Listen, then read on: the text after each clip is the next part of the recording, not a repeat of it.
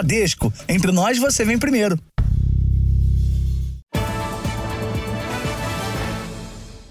Olá, boa noite. Boa noite. Hackers usam uma ferramenta de inteligência artificial para produzir falsas imagens de pessoas sem roupas a partir de fotos que elas tiraram vestidas.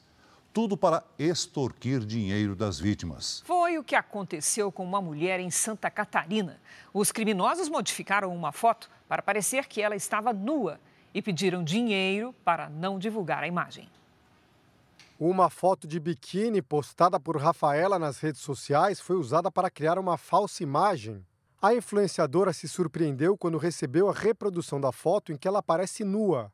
Havia um pedido de pagamento de 900 reais em criptomoeda para que ela não fosse exposta na internet. Fiquei tentando entender o que estava acontecendo é, daí, é, meio que não percebi que era uma foto minha que já existia adulterada, achei até que fosse a, o meu rosto em outro corpo. Esse tipo de falsificação se reproduz no Brasil e no mundo. O FBI, a Polícia Federal Americana, fez um alerta sobre o aumento da extorsão de dinheiro a partir da ameaça de exposição de falsos nudes criados por inteligência artificial e que tem como base fotos reais das pessoas. O acesso aos aplicativos de inteligência artificial é cada vez maior e a qualidade das imagens modificadas impressiona. Entre as vítimas desse novo tipo de extorsão, há adultos, adolescentes e até crianças. Os criminosos muitas vezes espalham as fotos explícitas nas redes sociais e depois pedem um resgate para retirar o material da internet. O FBI recomenda cuidado ao postar fotos e informações pessoais. E alerta: depois que as imagens falsas são espalhadas online, fica muito difícil tirá-las de circulação. Esse advogado diz que os criminosos conseguem criar vídeos falsos, comprometedores. Três fotos da pessoa e três horinhas você já renderiza um videozinho bem, bem comprometedor, bem complicado. Ele diz ainda que recebe em média 10 vítimas de fake nudes por semana. A melhor coisa que você deve fazer é não, não, não, não pagar de forma nenhuma, porque isso coloca você numa, numa lista de vitimização, numa situação de vitimização. Você não deve pagar e o que você deve fazer é demonstrar, registrar um boletim de ocorrência nesse sentido, dizendo que você está sendo alvo disso. Rafaela, apesar da ameaça do hacker, não aceitou a extorsão. Não tinha como ser eu, é, e as pessoas elas confiariam na minha palavra, porque eu tenho de fato uma credibilidade. Veja agora outros destaques do dia. Presidente Lula anuncia troca de ministros. André Fufuca no esporte e Silvio Costa Filho nos portos e aeroportos. Ministro Dias Toffoli anula provas contra Lula na Lava Jato e chama a prisão de um dos maiores erros da justiça do país. Ex-juiz Sérgio Moro rebate e diz que houve corrupção real no governo do PT. Aumenta o número de vítimas do ciclone no sul do país. Ator presta depoimento na investigação sobre atropelamento de Kaique Brito. Polícia americana divulga imagens da fuga de brasileiro de prisão. Na série especial, o projeto da NASA que ajuda a prevenir tragédias em deslizamentos no Rio de Janeiro.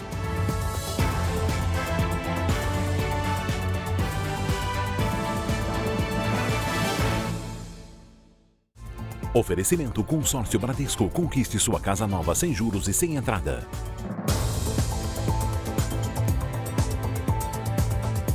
Ator Kaique Brito apresentou sinais de melhora no quadro de saúde. Ele está internado desde sábado. Hoje, o também ator Bruno De Luca prestou depoimento e disse que não percebeu que era o amigo pedestre que havia sido atropelado. Abalado, o ator Bruno De Luca chegou à delegacia da Barra da Tijuca durante a tarde. O depoimento durou pouco mais de uma hora. Na saída, revelou como se sentiu após o acidente. Foi a pior coisa que aconteceu na minha vida. Eu estou muito assustado. O Kaique é meu melhor amigo. A gente estava escrevendo uma peça junto, se divertindo. E depois que eu fui pagar a conta, aconteceu o que vocês viram. Bruno Deluca aparece nessas imagens, assustado com o atropelamento. Mas, em depoimento à polícia, disse que não sabia que Kaique era a vítima. Ele contou que acreditava que o amigo já tinha ido embora. Kaique Brito foi atingido por um carro de aplicativo quando tentava atravessar a Avenida Lúcio Costa, na orla da Barra da Tijuca. Um teste comprovou que o motorista que prestou socorro não havia ingerido bebida alcoólica. E segundo a passageira que estava com ele, não dirigia em alta velocidade. Imagens mostram que antes de ser atropelado, Kaique quase foi atingido quando decidiu ir ao carro. Ao longo desta semana, a polícia quer ouvir outras testemunhas. Nesta quarta-feira, um funcionário do quiosque onde Kaique e Bruno De Luca estavam também prestou depoimento. Ele disse que os dois ficaram menos de uma hora no local e ingeriram bebida alcoólica. Eles estavam bem, chegaram, conversaram comigo, pediram a bebida. O que, que eles beberam? Vodka, vodka com energético. Mesmo depois que eles beberam, eles pareciam bem. Parecia, cada um bebeu três doses de vodka. A polícia, Bruno Deluca, afirmou que os dois não usaram drogas e disse que não se lembra como deixou o quiosque. Kaique Brito permanece internado, sedado e respirando com a ajuda de aparelhos. Ele sofreu politraumatismo e já passou por duas cirurgias. De acordo com o último boletim médico, há sinais de melhora no quadro. Ele precisa se recuperar. Eu agradeço muito todas as mensagens que eu tenho recebido para passar para ele, mensagens para mim também, porque o que eu passei foi muito difícil. Eu espero agora conseguir tomar conta da minha cabeça e melhorar minha vida e seguir em frente. Segundo o último boletim médico, ainda é grave o estado de saúde do músico do Ultraje a Rigor, Mingau. Rinaldo Amaral segue internado na UTI de um hospital na zona sul de São Paulo. Ele é mantido sedado sob ventilação mecânica e vai passar por novos exames. O músico foi baleado durante uma tentativa de assalto em Paraty, no Rio de Janeiro, no último domingo. O tiro atingiu parte do cérebro, responsável por funções como movimento, fala e visão. A CPI das pirâmides financeiras ouviu nesta quarta-feira os sócios da 123 Milhas. Os deputados querem saber se a empresa adotou um esquema de pirâmide na venda de passagens aéreas. O dia da CPI das pirâmides financeiras começou com o depoimento do sócio da empresa 123 Milhas, Ramiro Júlio Soares Madureira. Ele compareceu após duas faltas. O presidente da comissão, o deputado Áureo Ribeiro, chegou a anunciar que pediu a condução coercitiva à justiça. Ramiro pediu desculpas aos clientes lesados. Ao contrário do que prevíamos, o mercado tem se comportado permanentemente como se estivesse em alta temporada. Não há como deixar de nos desculpar novamente com todos aqueles que foram prejudicados por um modelo de negócio ou uma linha de negócio que se mostrou equivocada. A comissão ainda ouviu outras seis pessoas ligadas a 123 Milhas. O presidente da empresa confirmou no depoimento que 150 mil pessoas que compraram pacotes de viagem da linha Promo para os meses de setembro a dezembro deste ano não vão conseguir viajar. Embarques a partir de janeiro, teoricamente, estão confirmados. É o caso da família da Josilene. Ela comprou oito passagens para conhecer Maceió em janeiro do ano que vem e gastou R$ 2.700. Há um mês, ela tenta cancelar a compra com medo de não embarcar. A gente sente uma dor no coração, né, de ver o seu filho se programando para uma viagem que não vai acontecer. Segundo o Procon de São Paulo, a 123 Milhas tinha uma média de 274 reclamações por mês até julho. Após o anúncio da recuperação judicial, esse número saltou para mais de 6 mil em agosto. A família pretende tentar reverter o prejuízo na justiça. Senão a gente vai ficar pagando por uma passagem que, que não vai ter. A polícia americana divulgou imagens da fuga do brasileiro Danilo Cavalcante de um presídio no estado da Pensilvânia. Condenado à prisão perpétua, ele é procurado há uma semana. Um vídeo da câmera de vigilância mostra o momento em que o então presidiário aproveita um minuto de distração dos guardas. Ele apoia as mãos e os pés para escalar a parede e fugir por uma passagem que não aparece na imagem. No final, é possível ver o brasileiro pulando do outro lado do prédio, já na rua. Os agentes só teriam percebido a fuga uma hora depois. Em maio deste ano, um outro preso também conseguiu fugir, mas foi capturado logo em seguida. Hoje, no sétimo dia de buscas, a polícia disse que registrou sinais de que Danilo continua na região. Há relatos de moradores que tiveram comida e pertences roubados de casa durante a noite. A recompensa por informações que levem à captura dele subiu para 20 mil dólares, o equivalente a quase 100 mil reais. Danilo foi condenado à prisão perpétua pelo assassinato da ex-namorada, a também brasileira Débora Brandão. Foi nos fundos dessa propriedade que o crime aconteceu em abril de 2021. Quando a polícia chegou, Débora já estava morta do lado de fora da casa. Os dois filhos dela, de 4 e 7 anos, presenciaram o assassinato. E durante o julgamento, o depoimento de uma das crianças foi decisivo na condenação de Danilo.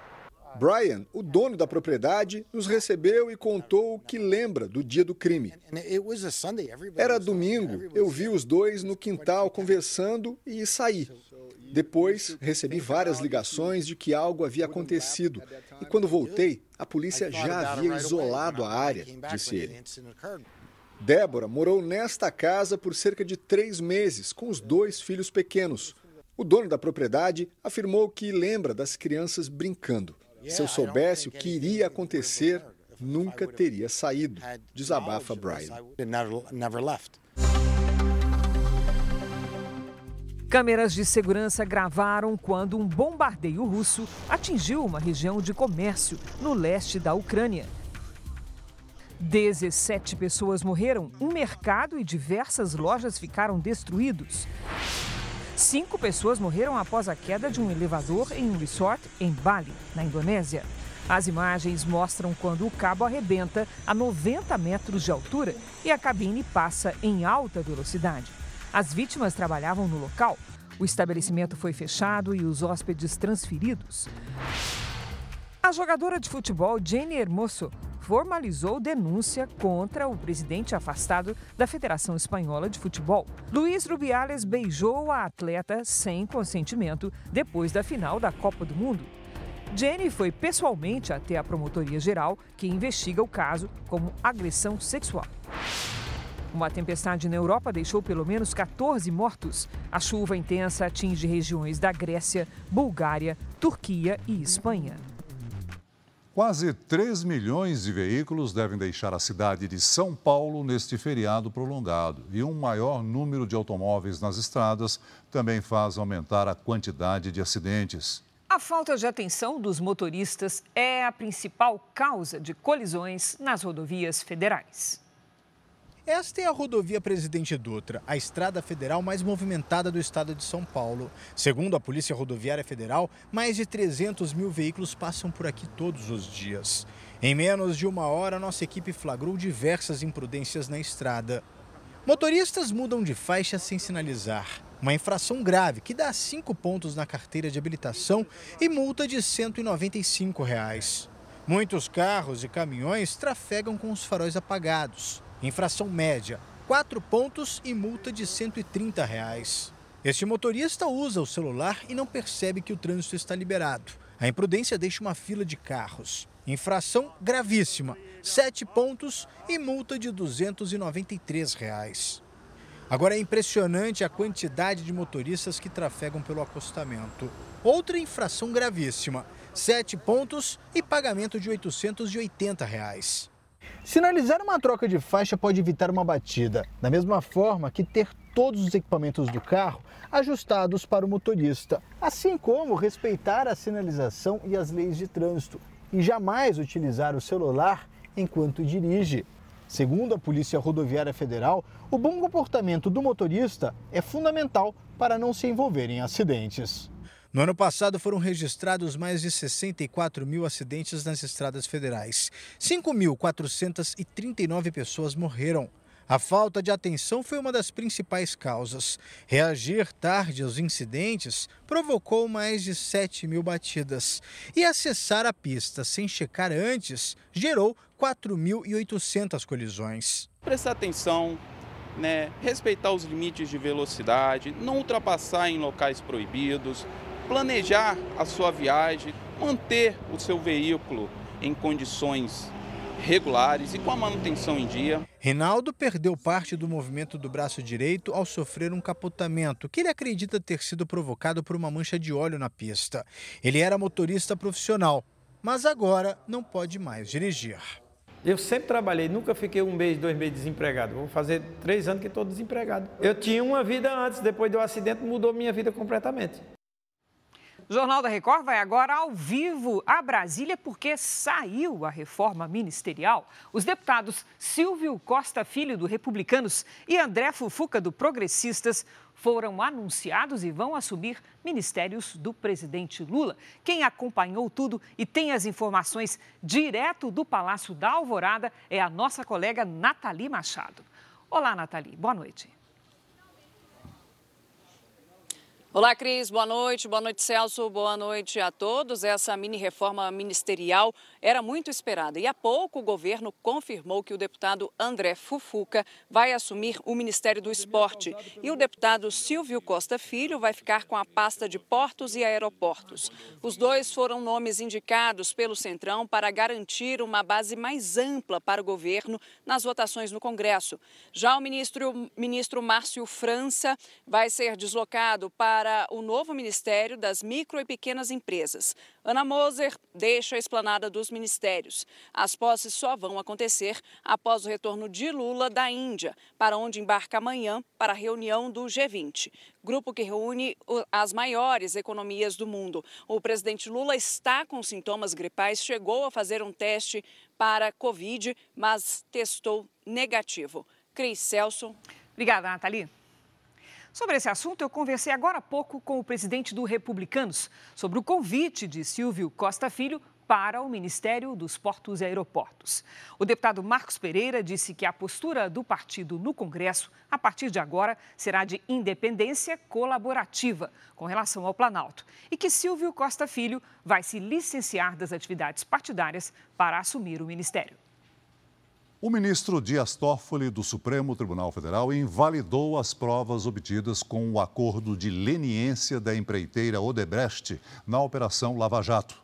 Toffoli disse que a prisão de Lula pode ter sido um dos maiores erros judiciários da história do país.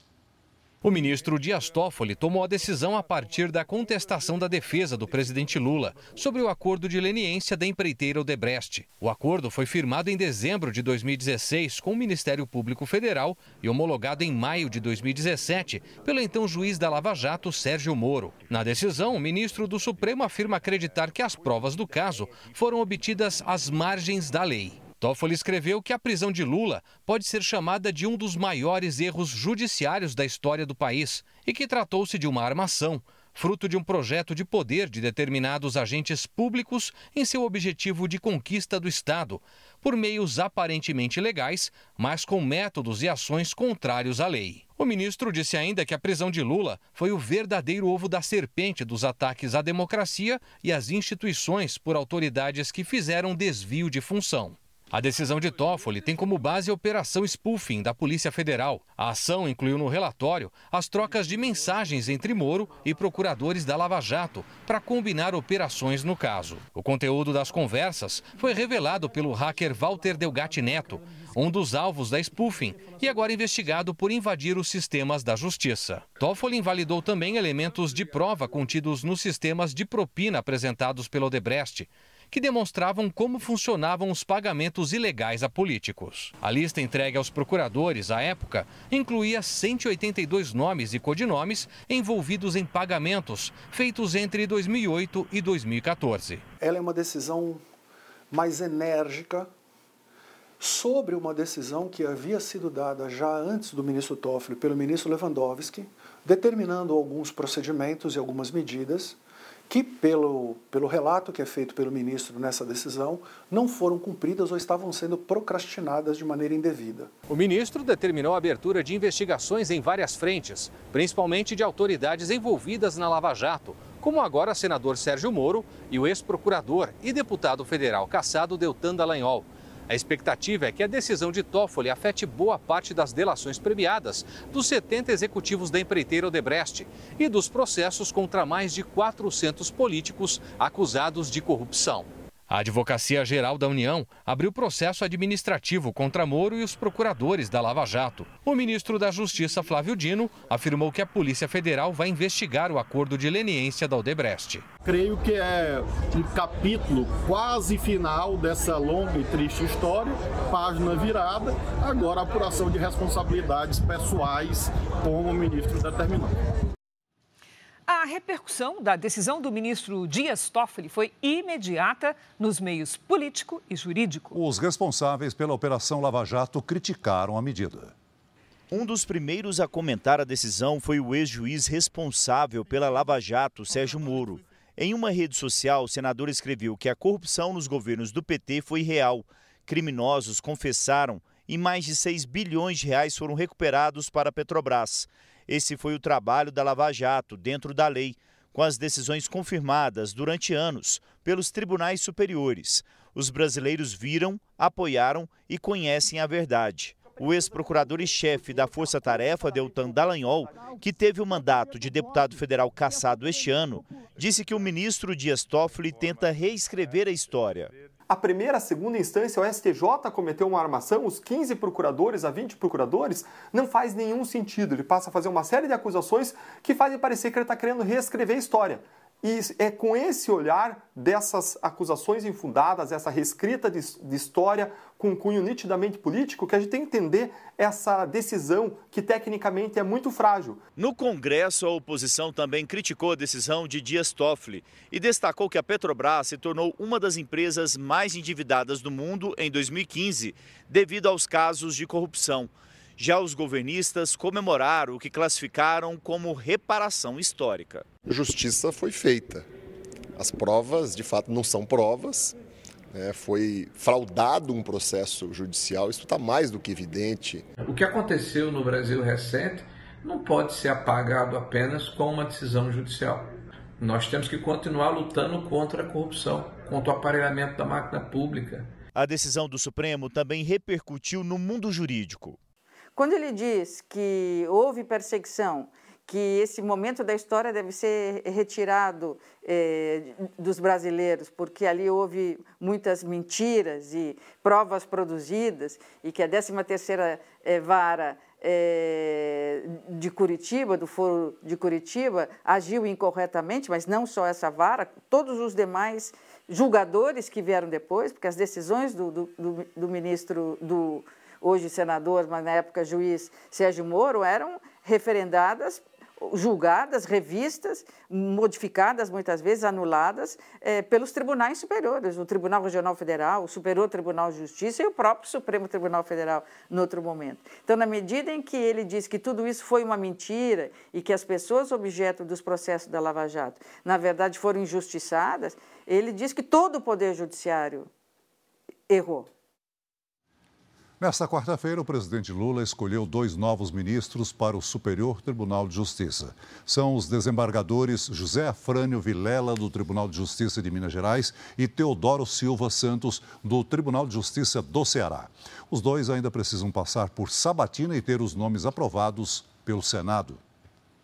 Veja ainda nesta edição: peritos identificam nova droga depois de apreensão em São Paulo. Câmera flagra rompimento de reservatório de água em Florianópolis. Você vai ver na série especial como satélites da NASA ajudam a reduzir os riscos provocados pelo aquecimento global.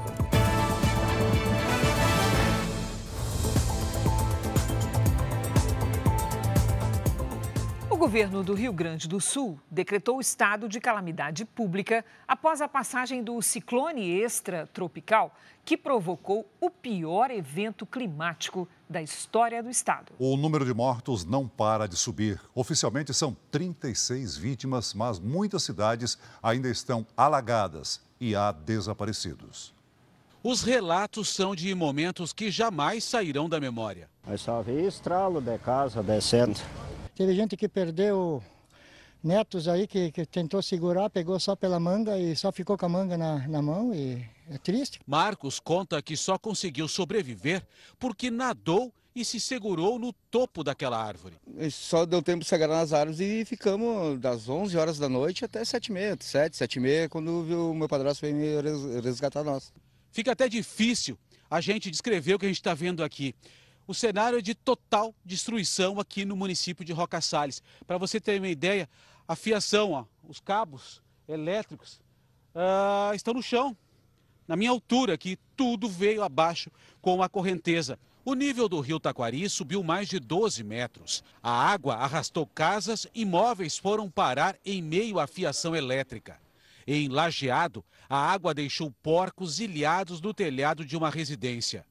Nessa rua aqui, ó, tudo destruído, ficou um rastro de lama aqui. Segundo as autoridades, sete vítimas foram encontradas hoje em Roca Salles. À tarde, mais um corpo foi encontrado. Ele estava ajudando, duas senhoras ele ajudou. E aí Daí quando ele tentou se salvar, não conseguiu daí. O município não tem água potável, luz ou sinal de internet. Situação que se repete pelas cidades da região. O Tribunal de Justiça do Rio Grande do Sul anunciou que irá repassar 5 milhões de reais para ajudar os gaúchos atingidos pelas chuvas.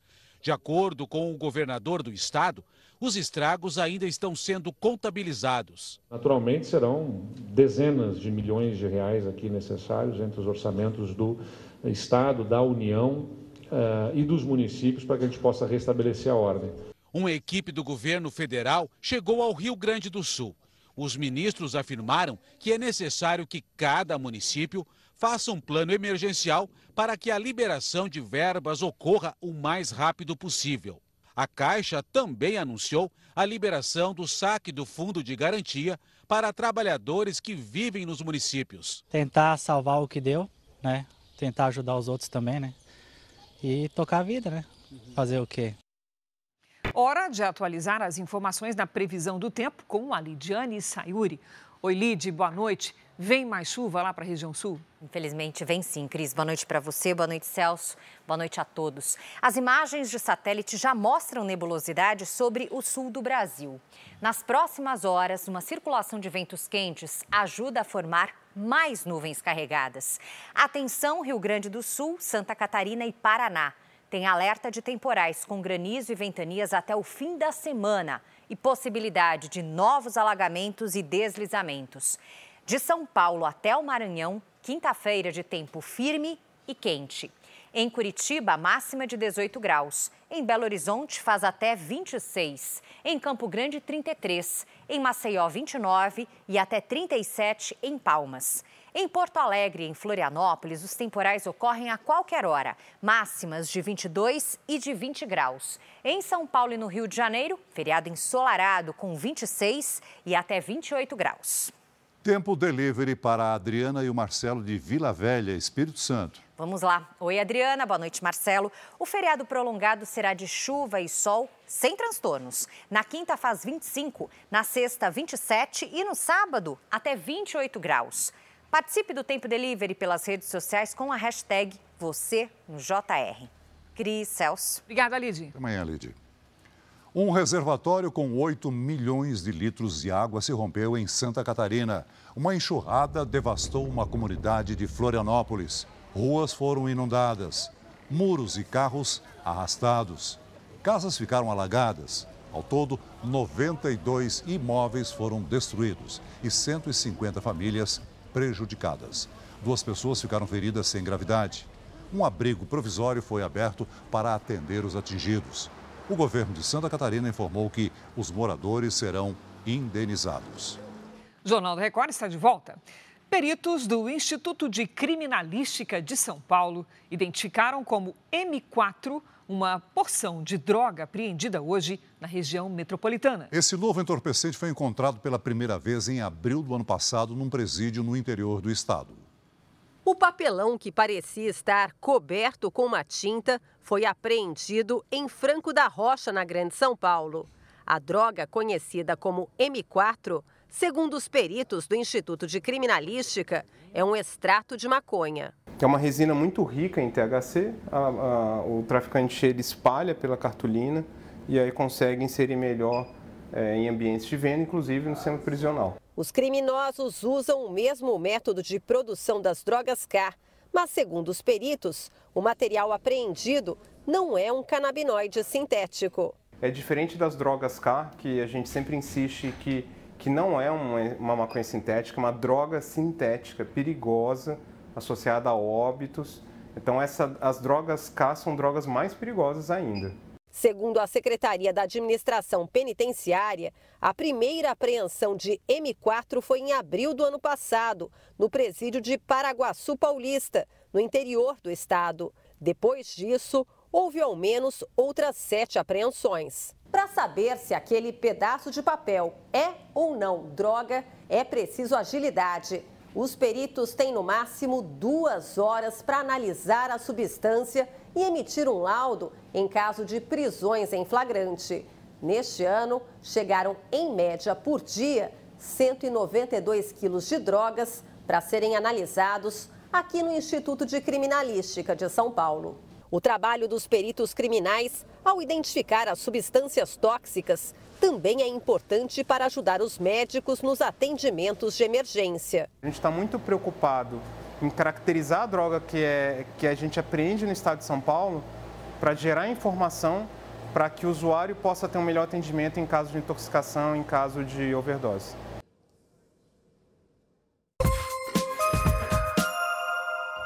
Uma rachadura entre dois prédios assustou os moradores de uma comunidade no Rio de Janeiro. A Defesa Civil fez uma inspeção no local e constatou que não há risco de desmoronamento de nenhum dos imóveis.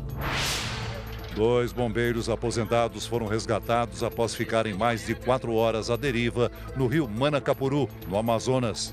Eles tinham saído para pescar quando a canoa em que estavam afundou. Os homens se seguraram numa caixa de isopor até serem encontrados por um outro pescador. A Polícia Militar Ambiental prendeu duas pessoas por tráfico de animais silvestres em Goiás. Filhotes de araras foram encontrados numa caixa dentro de um ônibus que tinha saído do Tocantins. O motorista do veículo e o receptador foram abordados no momento em que os animais eram entregues. Dez pessoas foram presas em flagrante numa operação contra receptadores de motos e carros no Rio de Janeiro. Os veículos eram clonados e vendidos pela internet por valores bem abaixo da tabela. Uma máquina usada pela polícia ajudou a identificar a fraude. Os suspeitos foram monitorados por três meses. Segundo a polícia, os veículos negociados eram roubados e depois clonados no estado do Rio. A investigação aponta que as vendas aconteciam pela internet, com valores até 80% abaixo do mercado. A grande maioria sabia ou deveria saber que o veículo era proveniente de crime. Um valor mais baixo, a maneira que era comercializado, é, as pessoas não tratavam com o proprietário que estava no documento. A falsificação foi confirmada com a ajuda deste aparelho, desenvolvido em São Paulo e que é testado pela Polícia do Rio. A plataforma identifica peças não originais ou sem procedência legal nos veículos.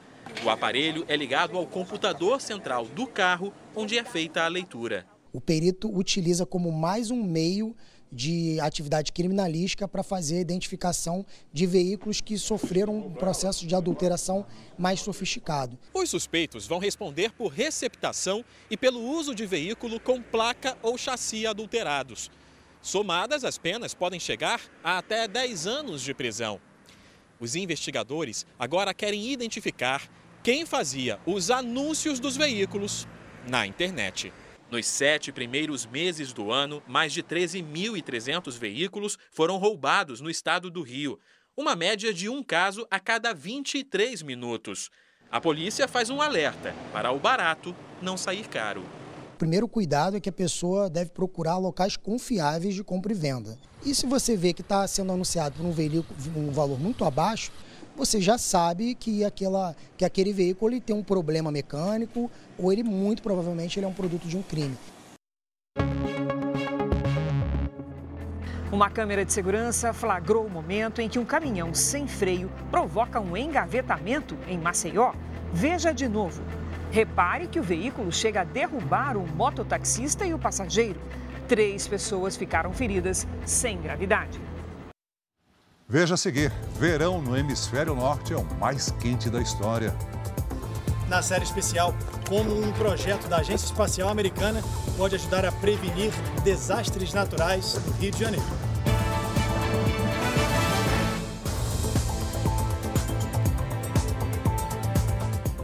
União Europeia anunciou leis mais rígidas para seis gigantes da tecnologia. O objetivo é limitar o poder das empresas e estimular a concorrência. No alvo das novas regras estão Apple, Amazon, Microsoft, além da Alphabet, gestora do Google, a Meta, dona do Facebook, Instagram e WhatsApp, e ainda a ByteDance, criadora do TikTok. A União Europeia afirma que as chamadas Big Techs minam a concorrência por causa da posição dominante no mercado tecnológico e que as novas regras contra o monopólio podem aumentar a criação de startups europeias e melhorar os serviços prestados. Entre as medidas está a proibição de ganhar dinheiro com os dados de usuários.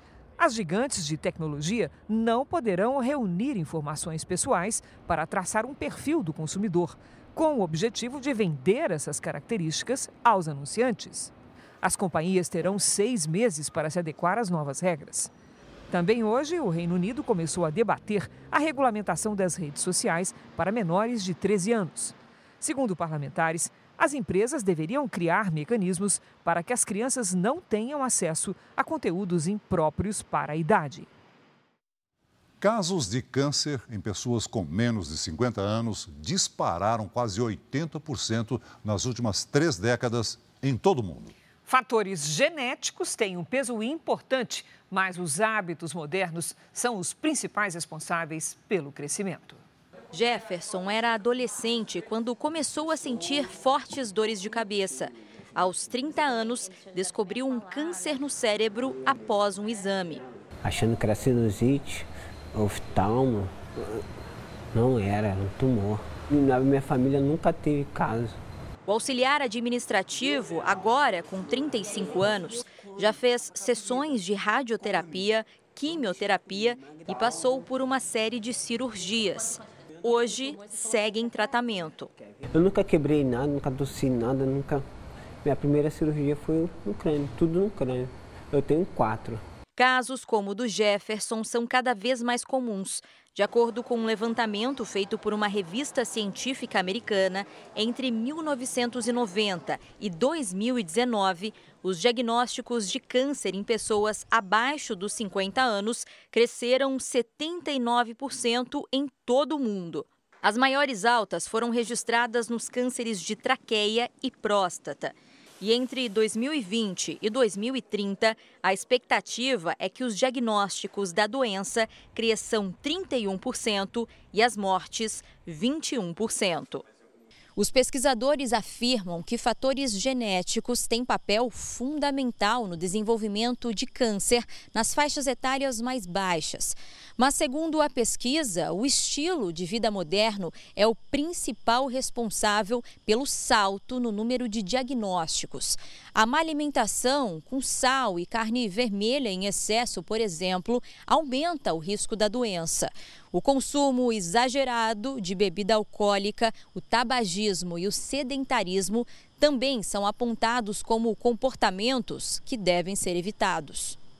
Esta médica oncologista sugere antecipar a idade em que são realizados exames para detectar a doença. Vamos diagnosticar precocemente? Precocemente, eu faço um menor tratamento, eu faço um tratamento mais enxuto, mais seguro. São medidas que a gente vai fazendo para tentar minimizar o dano para esse paciente, as sequelas para esse paciente. Começou hoje a 35ª Bienal de São Paulo. Até o dia 10 de dezembro, o público vai poder conferir mais de mil obras de 121 artistas do Brasil e do exterior desafiar o percurso previsível para criar novos caminhos. Pela primeira vez na história, o vão central do prédio projetado por Oscar Niemeyer foi fechado para que os visitantes vivenciem uma experiência única ao percorrer os andares. Você pode começar pelo primeiro andar, pode começar pelo segundo, pelo terceiro e você vai ver a radicalidade das obras do mesmo jeito. Coreografias do Impossível é o tema da 35ª edição da Bienal de São Paulo, aberta hoje na capital paulista. Com obras de 121 artistas de várias partes do mundo, a exposição apresenta um mundo pós-pandemia em desconstrução e crítico para questões que demandam soluções urgentes. A cultura indígena retratada por quem a vive desde sempre. São várias as obras criadas por artistas de povos originários. A instalação da artista egípcia Ana Boguiguian retrata a escravidão nas plantações de algodão no período colonial nas Américas. Os desenhos do artista boliviano Melchor Maria Mercado são um dos destaques. Foi preciso alterar algumas leis da Bolívia para que a obra pudesse ser exposta nesta edição da Bienal. São cerca de 70 páginas com representações de hábitos e costumes comuns na Bolívia no início dos anos 1840. O que se vê aqui é a metade do livro, porque são obras tão delicadas que só podem estar expostas à luz um mês e meio. Al mês e meio se cambiará e se verá no resto de las, de las láminas. Vencedora do PIPA, um dos prêmios mais importantes de arte contemporânea do país, a artista Luana Vitra se orgulha de participar desta edição da Bienal. Uma Bienal histórica. É, Estou muito feliz com todos os artistas que estão participando dessa edição. Está sendo um presente. Assim. A exposição Coreografias do Impossível tem entrada gratuita e vai até o dia 10 de dezembro na Bienal de São Paulo, no Parque do Ibirapuera. Bienal tem de ver. Em uma semana, o rio Madeira recuou um metro em Porto Velho, capital de Rondônia. O nível da água está muito próximo ao da maior seca já registrada. O nível do rio Madeira bateu 1,70 metro de profundidade. E a previsão, segundo a Defesa Civil, é que continue recuando, podendo alcançar o recorde de 17 anos atrás, quando atingiu 1,44m. O cuidado deve ser bem maior, né? As águas estão num nível baixo, então isso oferece risco, né? De, de, pedras, oferece risco, né? De areia, né? De bancos de areia que se formam, né? Neste ponto, é possível perceber os efeitos que a seca vem causando no Rio Madeira a Marinha publicou uma portaria proibindo a navegação noturna de barcos de calado de até 3 metros e com alto potencial poluidor. Quem sente os efeitos da seca é o Paulo, que costuma levar de 6 a 20 toneladas de mercadorias, uma vez por semana, aqui de Porto Velho, para as cidades de Humaitá e Manicoré, no Amazonas.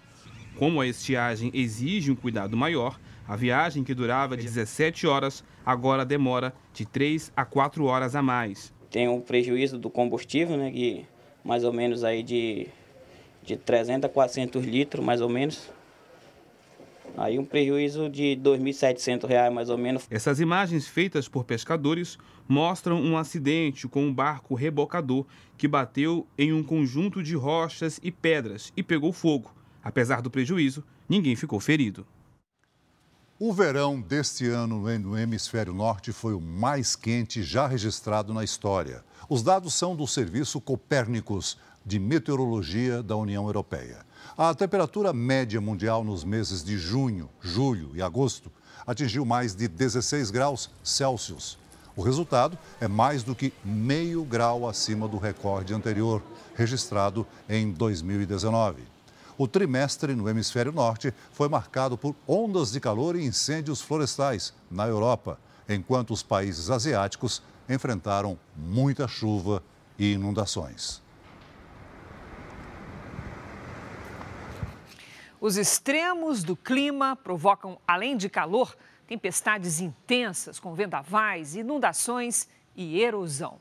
Se, por um lado, é impossível impedir que o fenômeno aconteça, por outro, cientistas do mundo inteiro buscam soluções para prevenir tragédias em consequência desses eventos climáticos.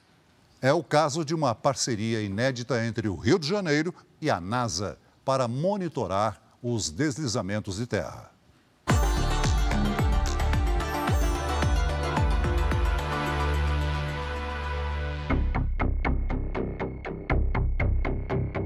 Uma tempestade intensa dessas que vêm de repente. E as casas construídas nas encostas são arrastadas para baixo. No alto da comunidade da Rocinha, a maior e mais populosa do Rio de Janeiro, a escada virou uma cachoeira e ruas desapareceram no meio da lama. Tem uma árvore aqui na frente que está a escada cair a qualquer momento. A maioria prefere acreditar que nunca vai acontecer né, algo pior. é, mesmo com, com, com, a sirene, mesmo com, com os alertas, com os informes. O morador ainda tem uma resistência de sair de suas casas e procurar um ponto de apoio ou até um, uma casa de parente, amigo mais próximo. Anualmente, a gente tem esse cenário, não tem jeito, né? principalmente no verão. Dessa vez, na Rocinha, a tempestade veio no inverno um dos efeitos que já se conhece das mudanças climáticas é o aumento da intensidade, da frequência de eventos extremos. Quando chove muito, muita água em pouco tempo, que causam deslizamentos aqui em cidades como o Rio de Janeiro, em, no Brasil. Então, o aumento dos eventos extremos tende a também gerar um aumento na ocorrência de deslizamentos.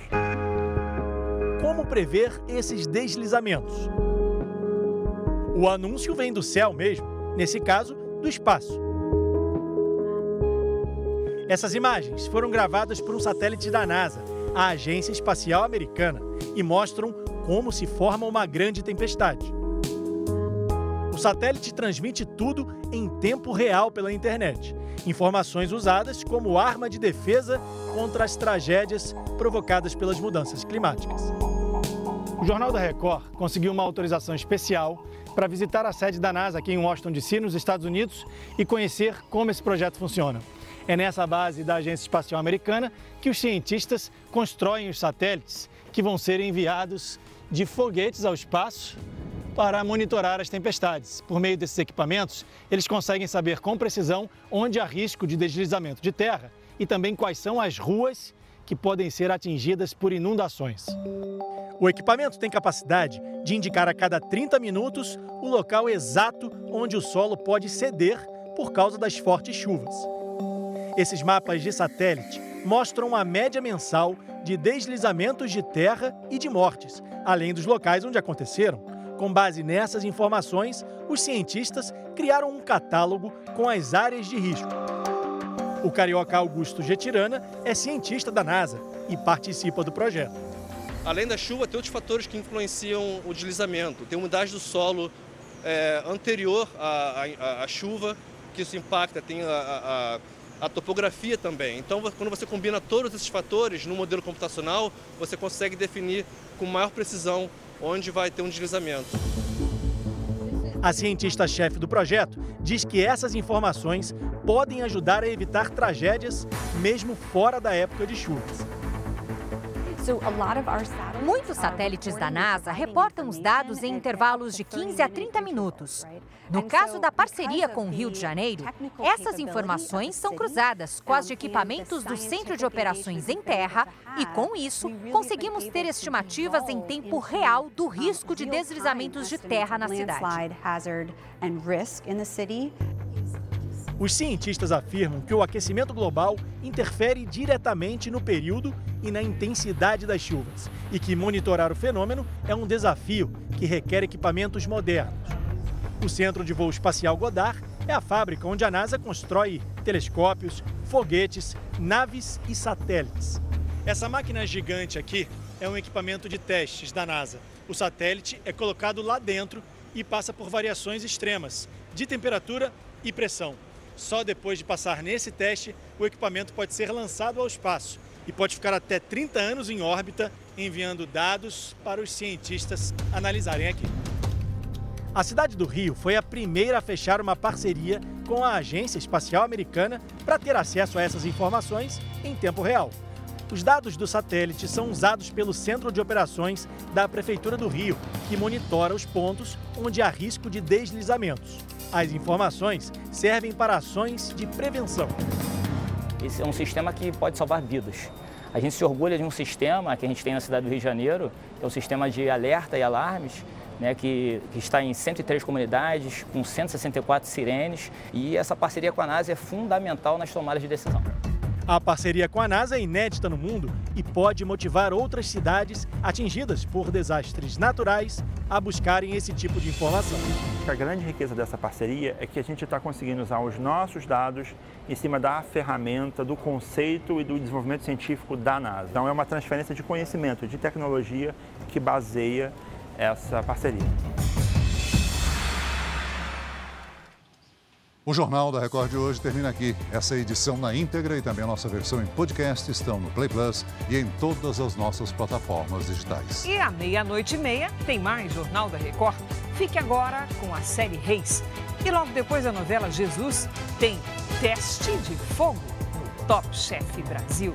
Não perca! Record 70 anos tem a sua cara. Boa noite. Ótima noite para você.